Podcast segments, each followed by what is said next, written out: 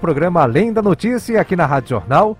Nós já estamos conectados com Leandro Trajano, que é formado em administração, é colunista de jornal, rádio, televisão. Viveu em outros oito países além do Brasil e desde 2013 trabalha com educação financeira, planejamento financeiro, finanças pessoais e para casais.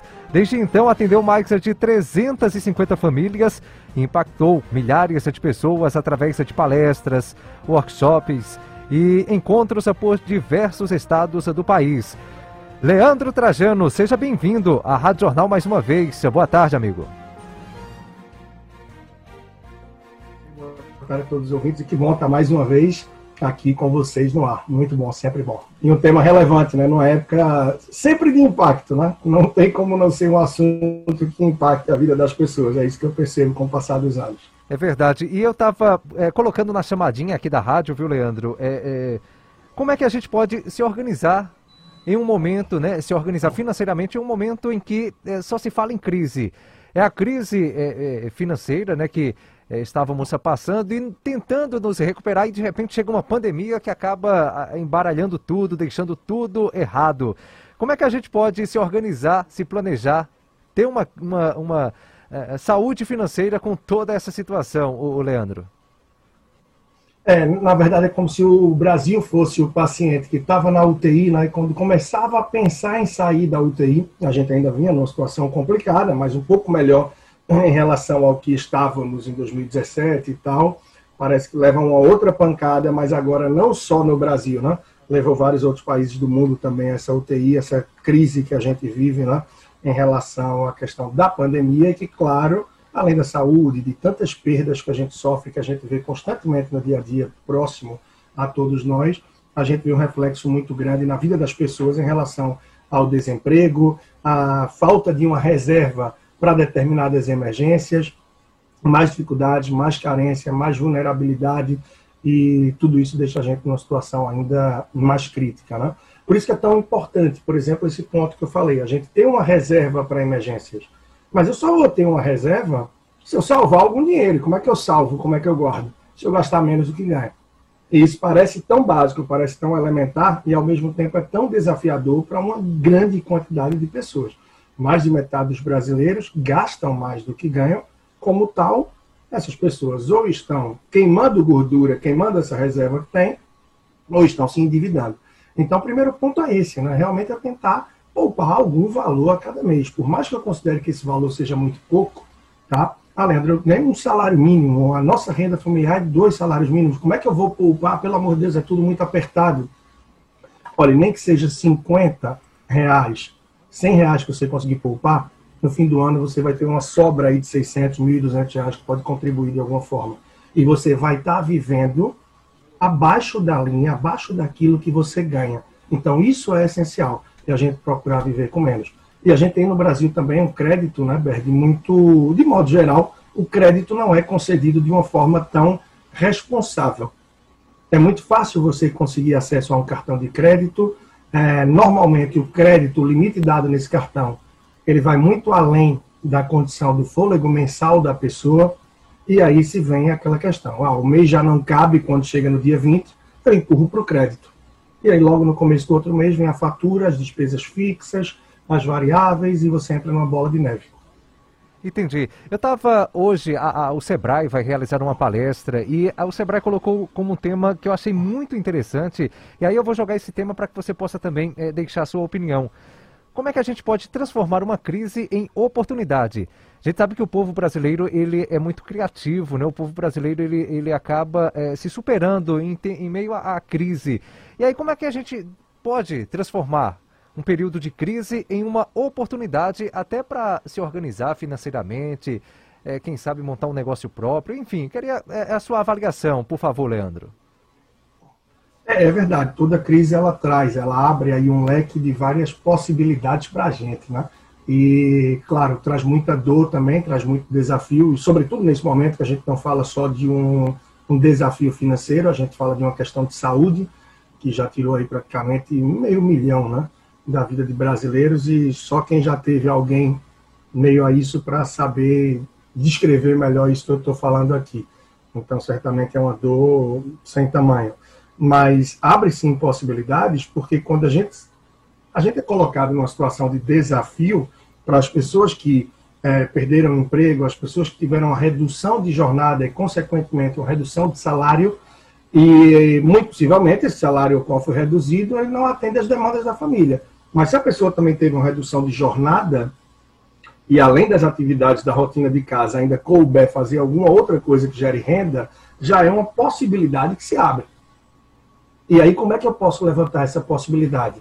Poxa, não adianta eu querer virar o rei de uma coisa que eu não sei fazer. Eu tenho que procurar as possibilidades dentro daquilo que eu tenho habilidade. Então, se eu sou uma dona de casa e eu sei fazer um bolo gostoso que todo mundo elogia, enfim, se eu tenho um carro, eu não vou estar trabalhando o tempo todo, eu tenho uma moto e eu vou estar com isso disponível um tempo, eu vou fazer um transporte por aplicativo, eu vou fazer entrega. Quais são as possibilidades que eu posso ver?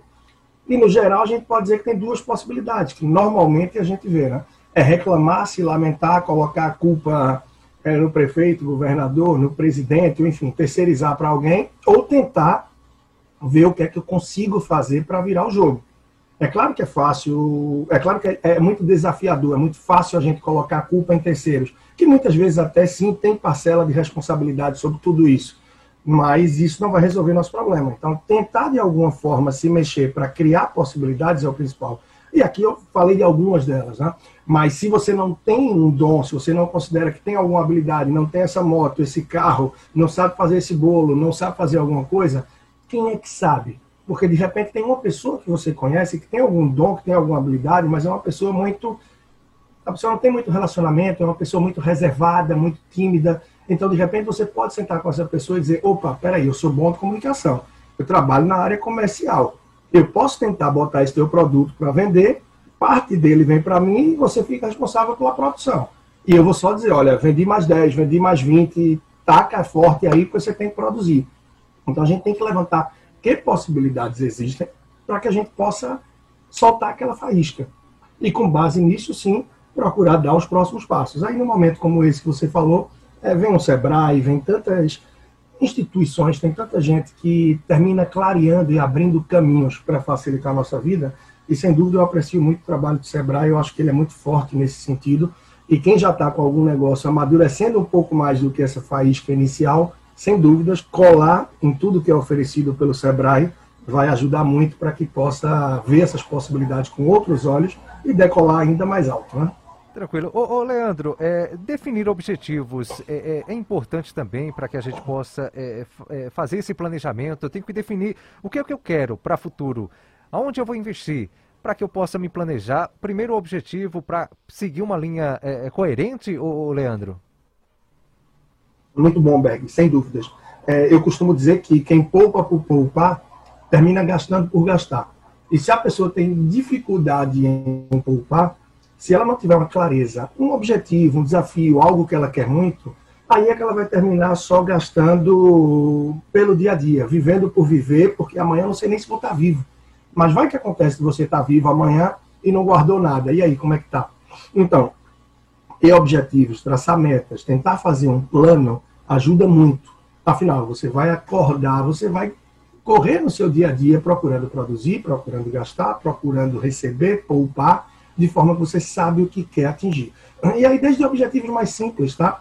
É, um exemplo, é alguém que está por aqui e diz, poxa, tem um filho que eu já não vejo há muito tempo, que está morando em São Paulo, eu gostaria muito que ele viesse para cá, eu gostaria muito de ir lá visitar mas eu estou vendo que passagem de avião, se eu for nessa época, enfim, fazer a viagem do jeito que eu gostaria, isso vai me custar aproximadamente dois mil reais. Tá? Dois mil reais. Aí a pessoa diz, poxa, dois mil reais para ir em dezembro, aí isso vai ser complicado. Caramba, como é que eu posso fazer? Então, o que é que eu digo? Primeiro, você já tem um sonho, você já tem um objetivo, que aí é São Paulo, ver esse filho, ver esse parente no fim do ano, certo? Então, quantos meses teríamos aí para poupar? Aí, no mês de maio, a gente está na metade, vamos dizer, uma pessoa só vai começar a conseguir em junho, digamos. Então, você tem junho para guardar dinheiro, julho, agosto, setembro, outubro, novembro, dezembro.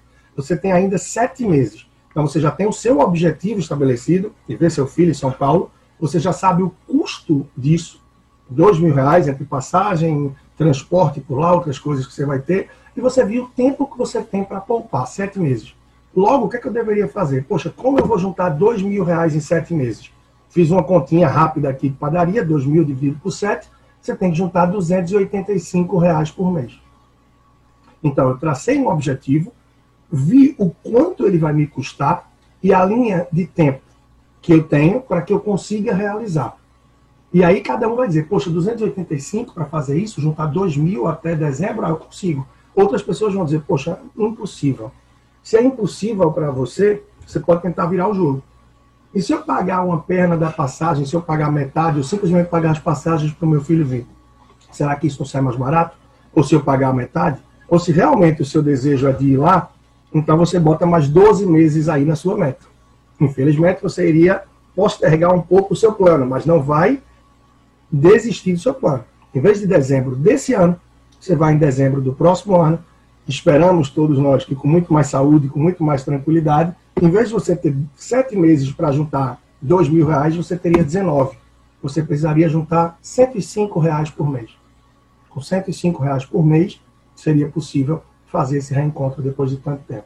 Então, indo mais direto à sua pergunta, quando a gente traça um objetivo, a gente consegue materializar melhor o que a gente quer.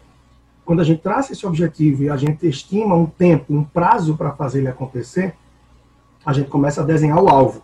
E quando a gente sabe quais são os recursos financeiros mesmo que a gente precisa para chegar lá, a gente vai montando o arco, a flecha, o trilho e o trem para que a gente consiga percorrer. E observe que eu não disse que você vai desistir do seu objetivo se você não puder juntar os 285 reais para o fim desse ano. Você apenas adiaria. Então é isso que precisa muita gente fazer. É ter clareza de quais são os objetivos, entender o valor para que possa realizar e o tempo que tem. E aí manejar isso de acordo com a sua realidade. Mas não viver solto aí como folha seca arrastada pelo vento, né? Que não sabe para onde vai e qualquer caminho serve. Senão realmente fica tudo muito vazio e sem sentido. Né? Entendi. E é importante também a gente fazer uma avaliação com relação às dívidas, né? Se, se eu já estou endividado, por que eu vou comprar é, é, é, uma cama?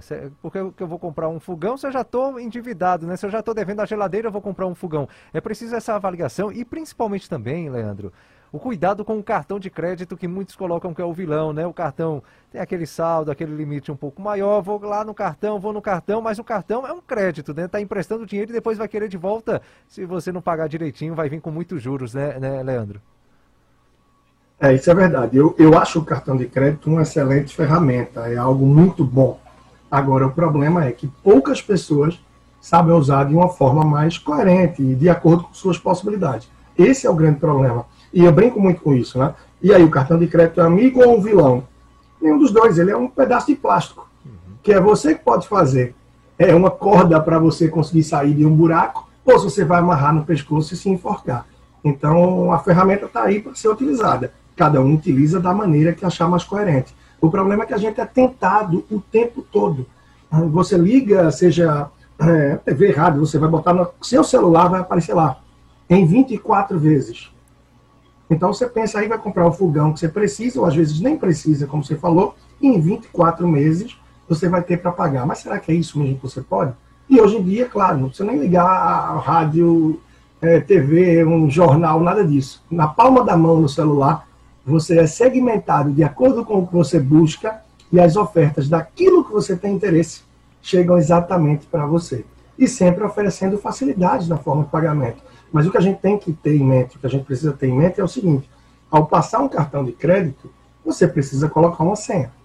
Essa senha ela é uma assinatura digital praticamente, onde você se compromete em pagar aquilo em uma, duas, três, quatro, dez, doze, vinte e quatro vezes, não importa. Mas será que realmente você tem condição de pagar aquilo? Será que aquela parcela, aliada a outras parcelas e as despesas fixas que você tem, tal como luz, é, celular, um aluguel, com internet, uma escola, a feira do dia a dia, alimentação, enfim, uma farmácia, será que essa parcela vai caber? Então, antes de comprar por impulso, é super importante que tenha conhecimento disso. Então, por que não né, pegar um pedacinho de papel, um caderninho e anotar qual é a nossa entrada esse mês aqui da família? Quanto é que eu recebo? Quanto é que a gente vai receber? Quais são as despesas que a gente tem?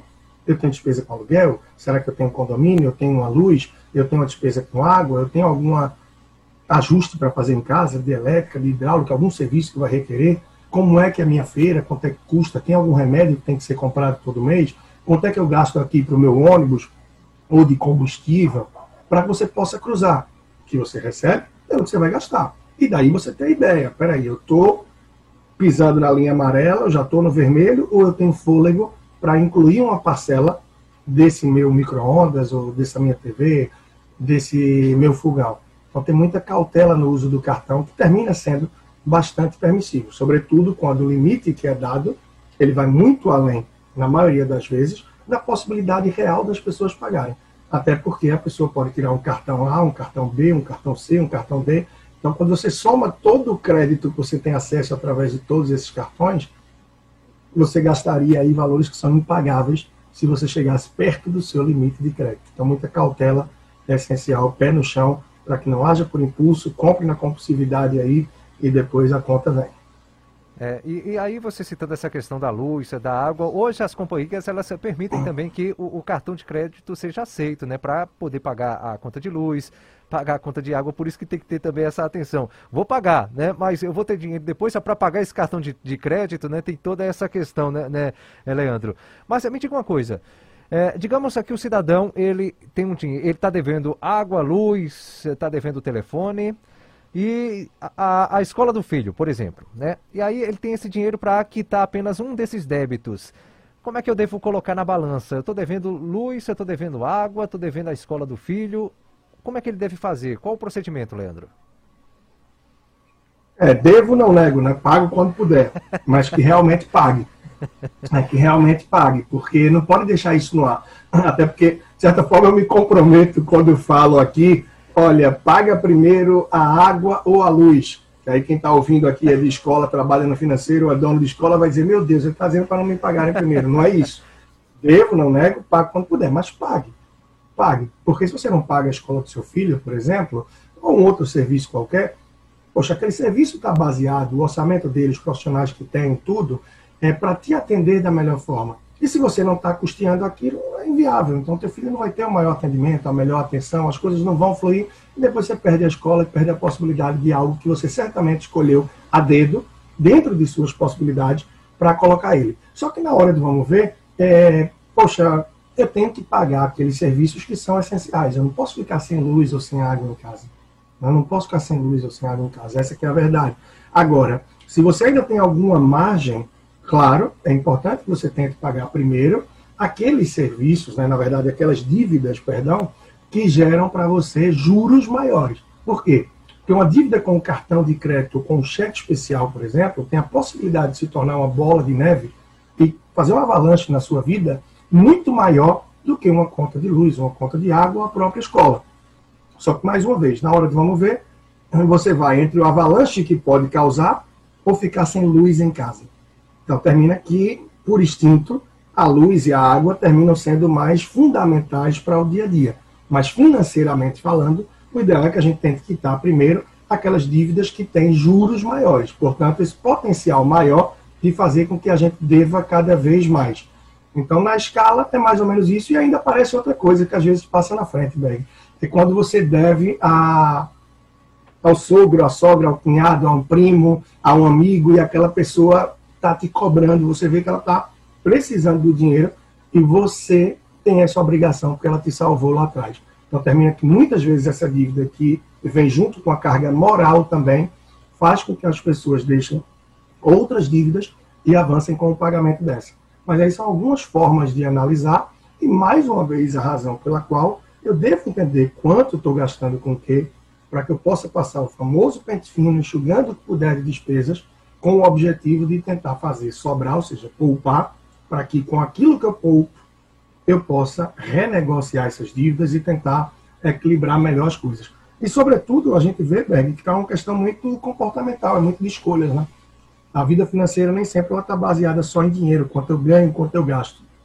É as minhas escolhas e aquelas levam quando eu quero gastar com algo que não é prioridade e que eu não tenho condição. E eu não estou dizendo aqui que a pessoa não vai poder fazer uma viagem diferente, que não vai poder comprar uma roupa diferente, mas a gente pode viver fazendo as coisas que estão fora do alcance, porque isso sim causa desequilíbrio. Mas pontualmente a gente viver experiências diferentes nesse sentido, certamente vão agregar bastante, vão fazer sentido a todo o nosso plano financeiro, a um bom planejamento saudável. Né? Uhum. Acho que você também citou aí algo bem interessante que é a renegociação. Se eu estou devendo, não posso pagar, vou lá naquela determinada instituição bancária e dizer, ó, eu não tenho condição de pagar isso tudo. O banco tem interesse de receber, né? O banco quer receber o dinheiro. Então, vai lá para tentar uma, uma negociação, dividir algumas parcelas, né, Leandro? Isso, é, essa questão é muito importante, né? É, se a gente parar para pensar, nem sempre a relação do, das instituições financeiras conosco são as mais leais, são as mais fiéis. Basta você pensar, é, como é que acontece quando eu chego no banco, no banco ABC, por exemplo, é um banco XYZ, e quero pegar um dinheiro emprestado. Berg também é cliente desse banco, e ele foi lá ontem por acaso, conseguiu aí fazer umas economias e botou lá 5 mil reais. Maravilha. Então, Berg deixou esse dinheiro no banco, Talvez por falta de conhecimento, ou na pressa, como muitos brasileiros fazem, ele deixou esse dinheiro na poupança. Então, o banco vai te remunerar com um percentual muito pequeno. Tá? Um percentual muito pequeno. Fazendo um cálculo rápido aqui, que não me atualizei, disso aqui, só um minutinho. Uhum. A poupança hoje, ela vai estar tá dando 70% da taxa Selic, 2,45%. A poupança hoje vai estar tá dando aproximadamente 0,2% ao mês. Então, você bota o seu dinheiro lá. Eu chego no banco e quero 5 mil emprestado. Aí o que, é que essa instituição financeira faz? Ela diz, ah, eu tenho dinheiro aqui. Na verdade, o dinheiro, claro, não é da instituição, o dinheiro é de Berg. Mas ela me repassa e cobra os juros de 4% ao mês, por exemplo. Então, ela me empresta um dinheiro que é de Berg, eu pago 4% de juros e ela só remunera Berg com 0,2%. Então, é melhor a gente pagar juros ou receber juros? Berg, na pior das hipóteses, pelo menos está recebendo esses juros. Né? Mas indo aí à questão da renegociação, é importante sim que a gente possa listar as dívidas que tem. É isso que é muito comum eu encontrar no dia a dia de atendimento, de planejamento financeiro individual e para casal. Quando as pessoas estão endividadas e têm muitas dívidas, pouco a pouco elas passam a perder o controle disso. Ah, eu sei que eu devo ao meu pai, peraí, eu devo num cartão, eu devo no outro, eita, eu devo o financiamento do, do carro, eu estou devendo ali no mercadinho, mas já a pessoa perde a dimensão de quanto está devendo. É importante você listar quanto você deve a quem, quantas parcelas tem aberto, qual o valor tem aberto, e se tem juros ou não naquela dívida. Aquelas que você realmente precisa se comunicar primeiro, é com pessoas físicas, é com as pessoas que você deve alguma satisfação. Não posso estar devendo a Berg e não dizer, Berg, desculpa, esse mês eu não vou conseguir te pagar, mas eu estou me organizando para voltar no mês que vem. Quanto às instituições financeiras, você não vai nem precisar ir atrás. Então, pronto, vença o dia de sua dívida, você vai começar a receber é, ligações, contatos, e-mails. E aí é você, diante dessa ligação, realmente dizer quais são suas condições e o que é que você conseguiria, para que se tente negociar chegando ao meio termo. É muito possível que no primeiro contato não se chegue a isso, a proposta ainda venha alta. Não adianta você assumir uma proposta alta se você não tem condições de honrar, porque isso vai baixar ainda mais o seu relacionamento junto às instituições financeiras, vai te comprometer ainda mais, porque você se comprometeu com outra possibilidade que não conseguiu honrar. Então é melhor você dizer, olha, ainda não está no meu momento, eu não consigo.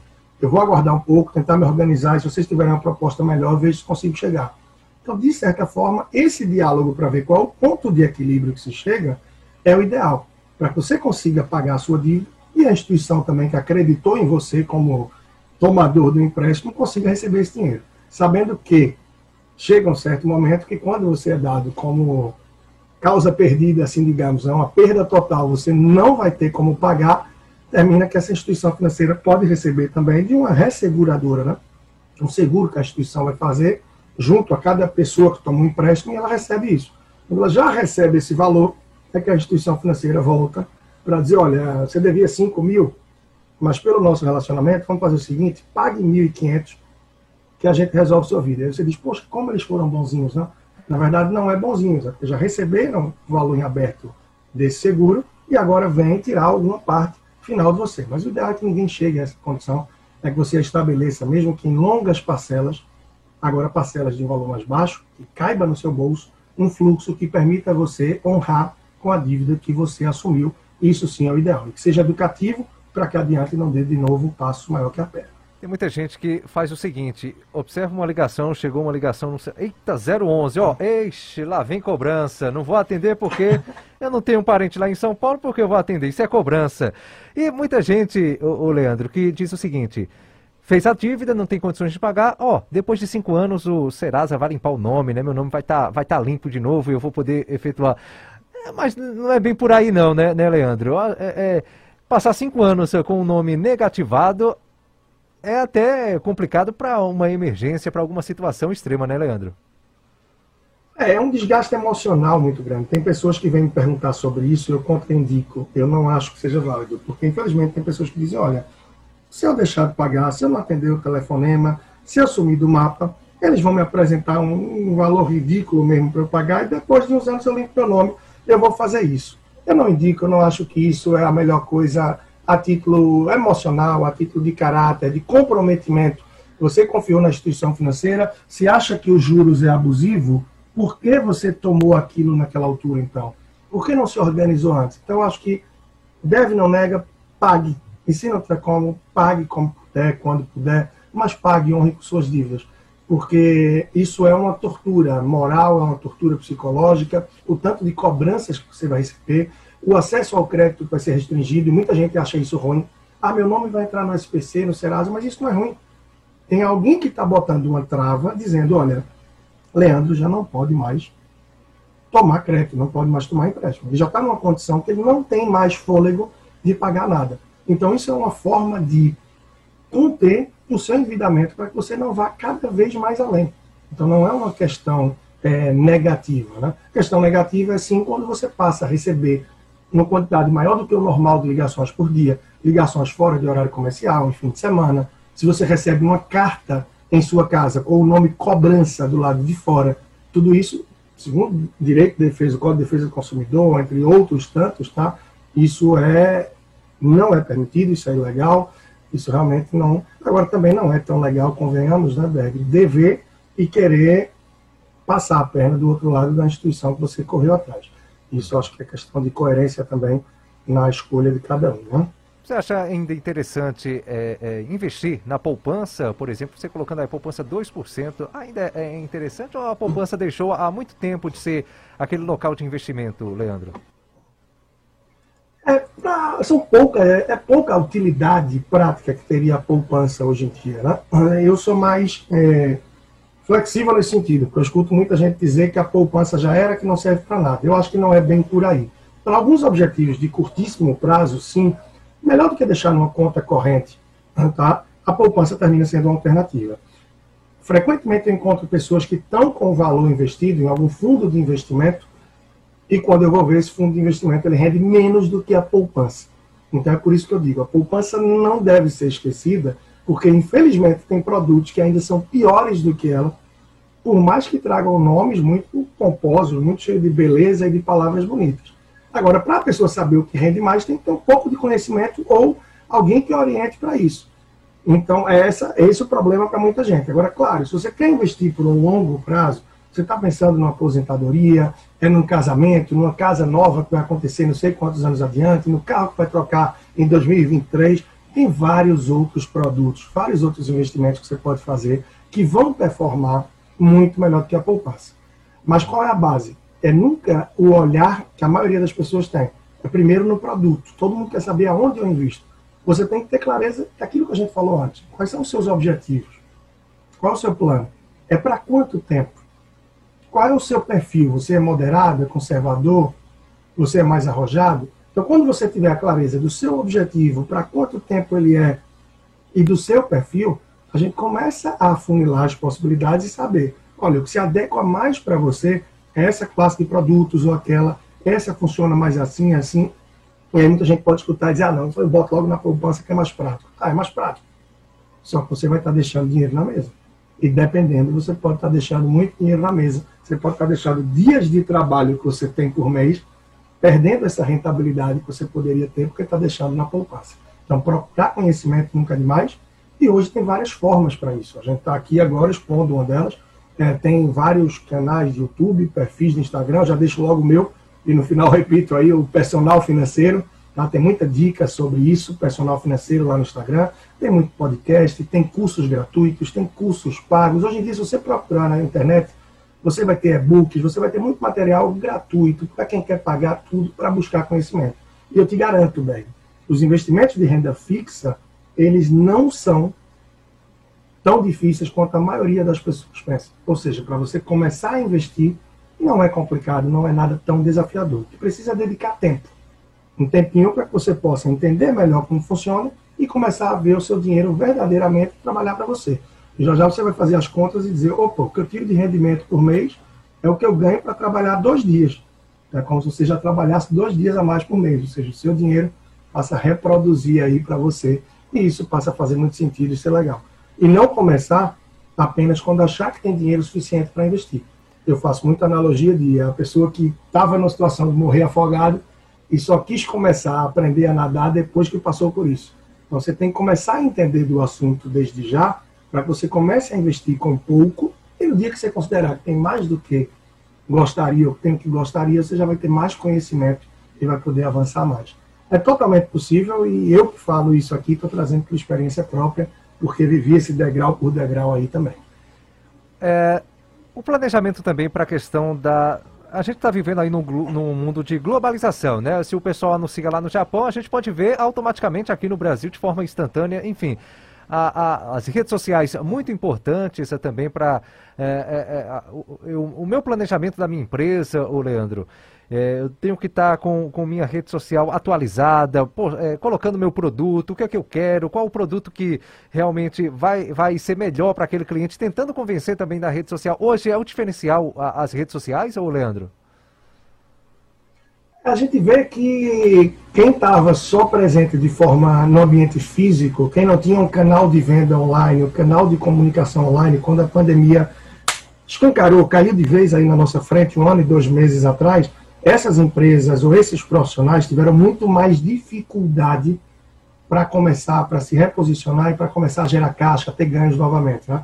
Então, hoje, o alcance do digital ele é, é incalculável. Né? Então, já não faz diferença se a pessoa está em Caruaru, em São Caetano, Toritama, Garanhuns, em Recife, ou está em São Paulo. Você pode vender para todo o Brasil. Se for um produto digital, a pessoa pagou, você vai liberar o acesso. Se é um produto que você vai enviar você tem várias formas de despacho, de envio em todo o Brasil, e você consegue atingir públicos e audiência que audiências que a gente não imaginava antes. Então, estar presente no online é fundamental, seja para um canal de divulgação ou para um canal de atendimento e prestação de serviço. É claro que a depender do serviço, da forma que é prestado, você pode ter limitações é, físicas de distância para isso. Mas em tantas outras, você consegue fazer online da mesma forma que hoje. Hoje eu posso falar aqui tranquilamente, é um avanço para a gente, inclusive, né? Tantas vezes que eu tive com você, com o Dilson, com todo o pessoal aí na rádio, é, e nunca foi pelo Zoom. Hoje a gente está tendo o prazer de fazer essa entrevista, esse papo bacana, olho no olho, e isso eu tenho feito frequentemente na mídia e de várias formas, de uma maneira que antes a gente não fazia. Então, esse tempo que a gente vive veio para quebrar barreiras e para trazer possibilidades, como a gente falou aqui antes, oportunidade. Então, que cada um precisa dedicar tempo e correr atrás para ver como driblar as dificuldades e os desafios. Afinal, esses nunca vão parar de vir. Né? É, é aquela história do começo, né? É, é, a oportunidade em meio à crise, né? Porque é a pandemia, eu não posso estar recebendo muita gente aqui nos estúdios, mas qual a oportunidade, né? O que é que eu tenho de criatividade para poder ter essa entrevista olho no olho, né? A tecnologia é aquela história do começo, né, Leandro? E aí, eu vou, é, já na reta final da nossa entrevista, vou pedir para que você possa novamente divulgar suas redes sociais. É, eu sou um seguidor, tá? Da, das suas redes sociais, lá são mais de 34.400 pessoas que acompanham lá as dicas, as sugestões, as orientações. Acho muito bacana as suas postagens, é por isso que a gente está sempre também acionando você aqui na Rádio Jornal, porque é, é é, é, uma pessoa muito preparada e que tem uma linguagem bacana, uma linguagem que é, é o nosso público ouvinte é, entende muito bem. Muito obrigado, viu, Leandro? Alberto, agradeço demais, agradeço a você, a todos que estão aí na rádio, enfim, TV Jornal Interior, né? Todo o grupo que eu tenho muito carinho e sempre está no ar. E lembrando, né, quem quiser acompanhar um pouco mais também, toda quarta pela manhã, já há dois anos, eu tenho a minha coluna, o meu quadro é da sua conta, que está aí na TV Jornal Interior, né? a partir de Caruaru para, acho que hoje está com 104 cidades da região, né? então com muito prazer. E também todo domingo no Jornal do Comércio, que agora a gente já não tem o impresso, mas segue muito firme no online, então há mais de um ano também, sempre no impresso. E também para Garanhuns, tem semanalmente em Garanhuns, tem aqui em Recife, e as redes sociais, basta você procurar em plataforma de áudio favorita, seja o Spotify, SoundCloud, Deezer, qualquer um, você procurar por Leandro Trajano, e também no YouTube, procurando por Leandro Trajano. No podcast, são mais de 400 episódios já. No YouTube, acho que são mais de 200 vídeos. YouTube estou precisando divulgar mais, então desde já dando essa força aqui. E no Instagram, que é a principal rede onde eu trago todas essas outras, você procura por Personal Financeiro. Personal Financeiro no Instagram, e aí vai ter acesso a todas essas outras que falei. E agradecer a você e a todos que fazem a Rádio Jornal Caruaru mais uma vez. Muito carinho, muito obrigado pelo espaço e sempre à disposição de todos vocês. Um abraço grande também para o nosso ouvinte, cheio de esperança, para que siga firme, que a gente já consegue ver aquela luzinha, ainda distante, mas está ali no fim do túnel e que essa vacina chegue aí para todos nós o mais breve possível. Né? É isso aí, muito obrigado. Leandro Trajano, personal financeiro. O Leandro, que é formado em administração, é colunista, como ele citou, do Jornal do Comércio, aqui na Rádio Jornal, na TV Jornal. Viveu em outros oito países, além do Brasil, e desde 2013 trabalha com educação financeira, planejamento financeiro, finanças pessoais e também para casais. 2h47. Rádio Jornal, definitivamente sua. Na hora de declarar o seu imposto de renda, você pode destinar parte do seu imposto devido para uma boa causa e mudar o destino com escolha simples. Na declaração completa, para saber mais, entre no site www.icia.org.br ou converse com o seu contador. Não vai custar nada mais e vai fazer uma grande diferença para muita gente. Destine o seu imposto de renda para o tratamento das crianças e adolescentes com câncer. Vem fazer Mineirão, minha gente, vem aproveitar. No Atacado e Varejão, melhor preço pra você comprar. Filé de peito congelado Seara, 1 kg 11,80. Açúcar cristal Petribu, 1 kg 2,78. Arroz urbano, 1 kg 4,28. Válidas até 16 de maio. Em Caruaru, onde era o macro.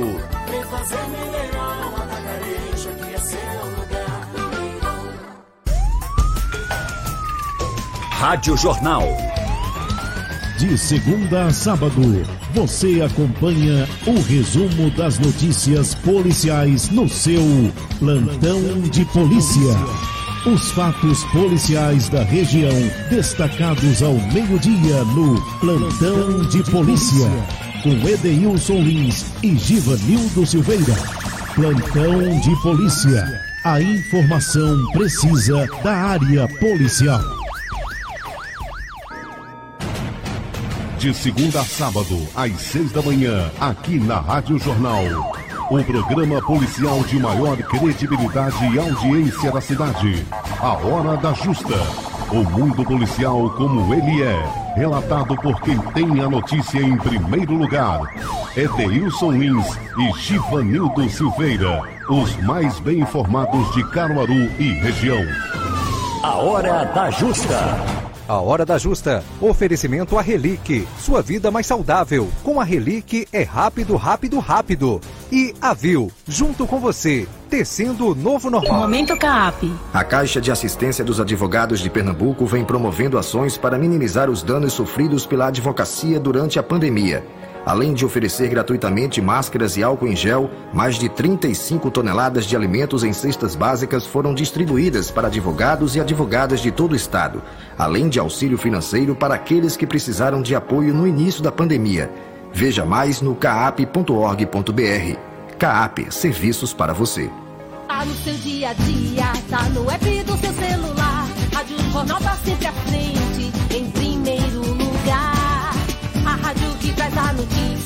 você ouvir e ver. Pernambuco é mais emoção, Rádio Jornal é mais inovação. Rádio Jornal 70 anos, sempre à frente. Tá no seu dia a dia, tá no app do seu celular. Rádio Jornal tá sempre à frente, em primeiro lugar. Rádio Jornal. Pernambuco falando para o mundo. Além da notícia. Credibilidade. Informação. Imparcialidade e opinião no ar.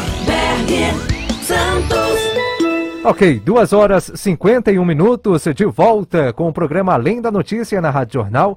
E olha, gente, diversos estados e capitais acataram a recomendação da Agência Nacional de Vigilância Sanitária Anvisa para suspender imediatamente a aplicação de doses da vacina Oxford AstraZeneca, produzida pela Fundação Oswaldo Cruz, em gestantes.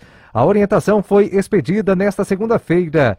A vacinação aqui na cidade de Caruaru foi suspensa, tá? A Secretaria de Saúde do município suspendeu a aplicação em grávidas, em gestantes. Nós é, conversamos hoje pela manhã com o secretário de Saúde de Caruaru, Breno Feitosa. Ele participou do programa Repercutindo com Dilson Oliveira.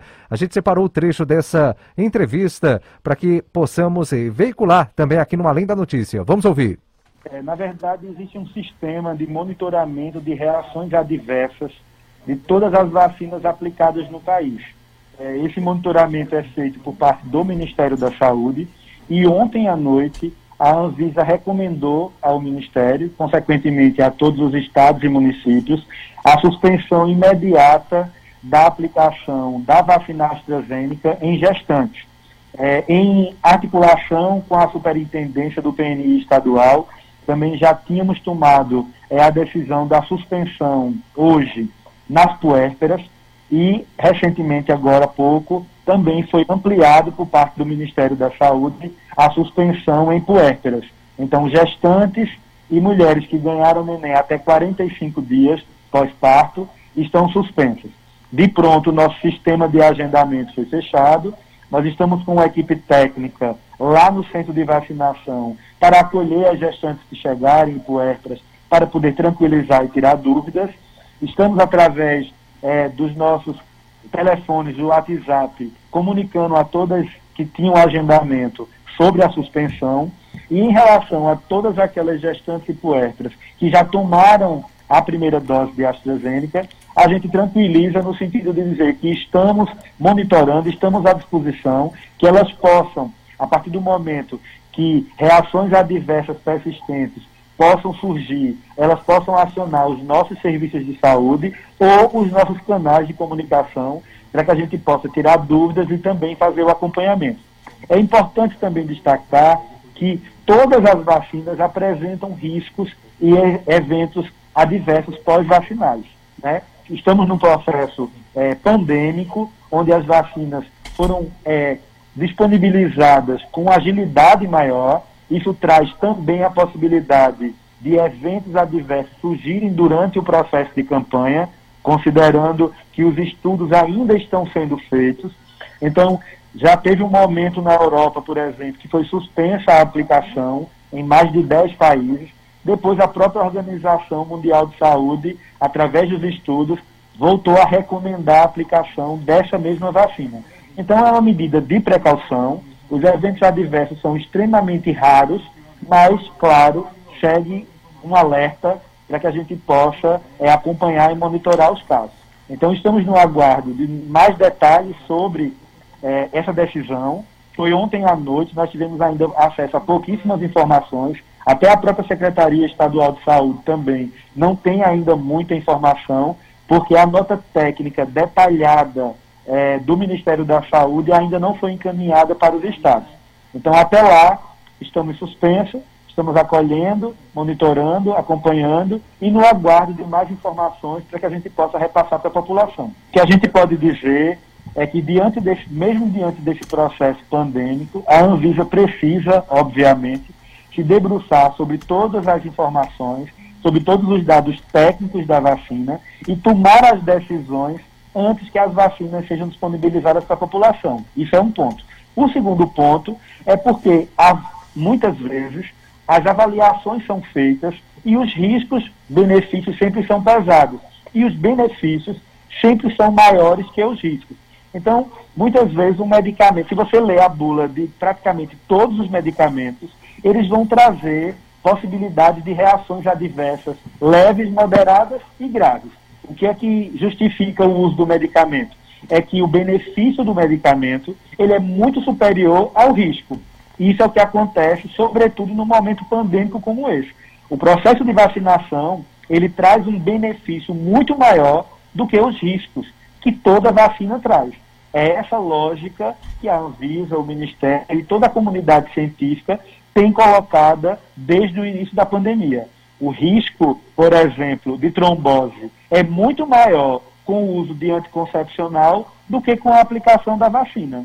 E se a gente for levar em consideração o risco de trombose e de complicações que levam à morte de quem adquire e desenvolve a forma grave da doença, então a vacina chega como uma solução extremamente viável e indicada. Então é um assunto delicado, que requer, claro, uma, um detalhamento técnico sobre o que levou o Ministério a tomar essa decisão, mas nós entendemos que é mais uma decisão de uma medida cautelar, de, uma, de um alerta, de uma precaução.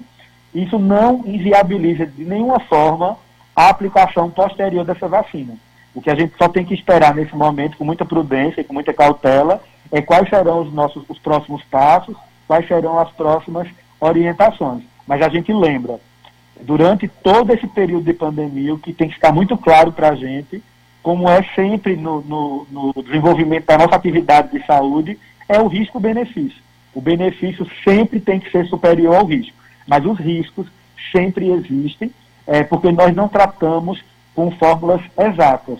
A saúde não é uma ciência exata, né? E às vezes cada organismo, na maioria das vezes, os organismos reagem também de forma diferente.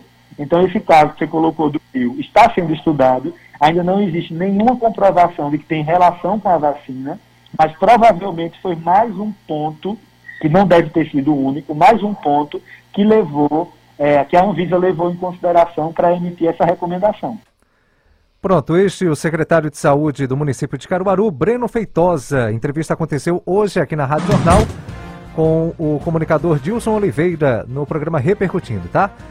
É, 2h58, vou registrar aqui as participações do nosso WhatsApp, das nossas redes sociais. O amigo Josimário está é, mandando mensagem aqui para a gente tecendo críticas à prefeita Raquel Lira. Tem também aqui a participação do ouvinte Orlando Queiroz está sempre acompanhando a gente. O Orlando Queiroz, boa tarde, meu amigo. Tem aqui também a mensagem do Sebastião, do bairro Vassoural. É, boa tarde a todos da Rádio Jornal.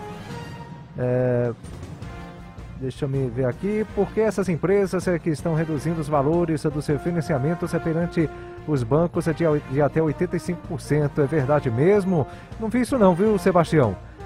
Confesso que eu não vi isso em canto nenhum, amigo. Obrigado aqui pela mensagem, tá? Edivaldo Pedro também participando aqui com a gente, boa tarde. Tem aqui meu amigo Tel Mecânico também participando, tá sempre ouvindo a gente, é, acompanhando a nossa programação. O amigo Jacaré também, o Renato Simeão lá no Juá. É, Luiz Carlos também mandando mensagem aqui pra gente. Alissa também participando conosco. São muitas as mensagens, tá? O, o Samuel Torres também mandou mensagem pra gente. Álvaro Mota Está em João Pessoa, acompanhando a Rádio Jornal pelas redes sociais. Luzinete Rodrigues, também boa tarde. A amiga Sandra Galindo também está no residencial Luísa Bezerra Torres, acompanhando a programação da Rádio Jornal. Bom, 2h59 é final do programa Além da Notícia, na edição desta terça-feira. Está chegando a Aline Souza com o consultório do Rádio Livre. Obrigado, João Alves, nos trabalhos técnicos. Boa tarde, gente. Deus abençoe. Além da Notícia. Além da notícia. Oferecimento Ioki. Agora também com a doutora Nayara Rayane Caldas, cuidando da saúde dos seus olhos com excelência. Sugestão ou comentário sobre o programa que você acaba de ouvir, envie para o e-mail ouvinte@radiojornal.com.br. Tá no seu dia a dia, tá no app do seu celular. Rádio Jornal tá sempre à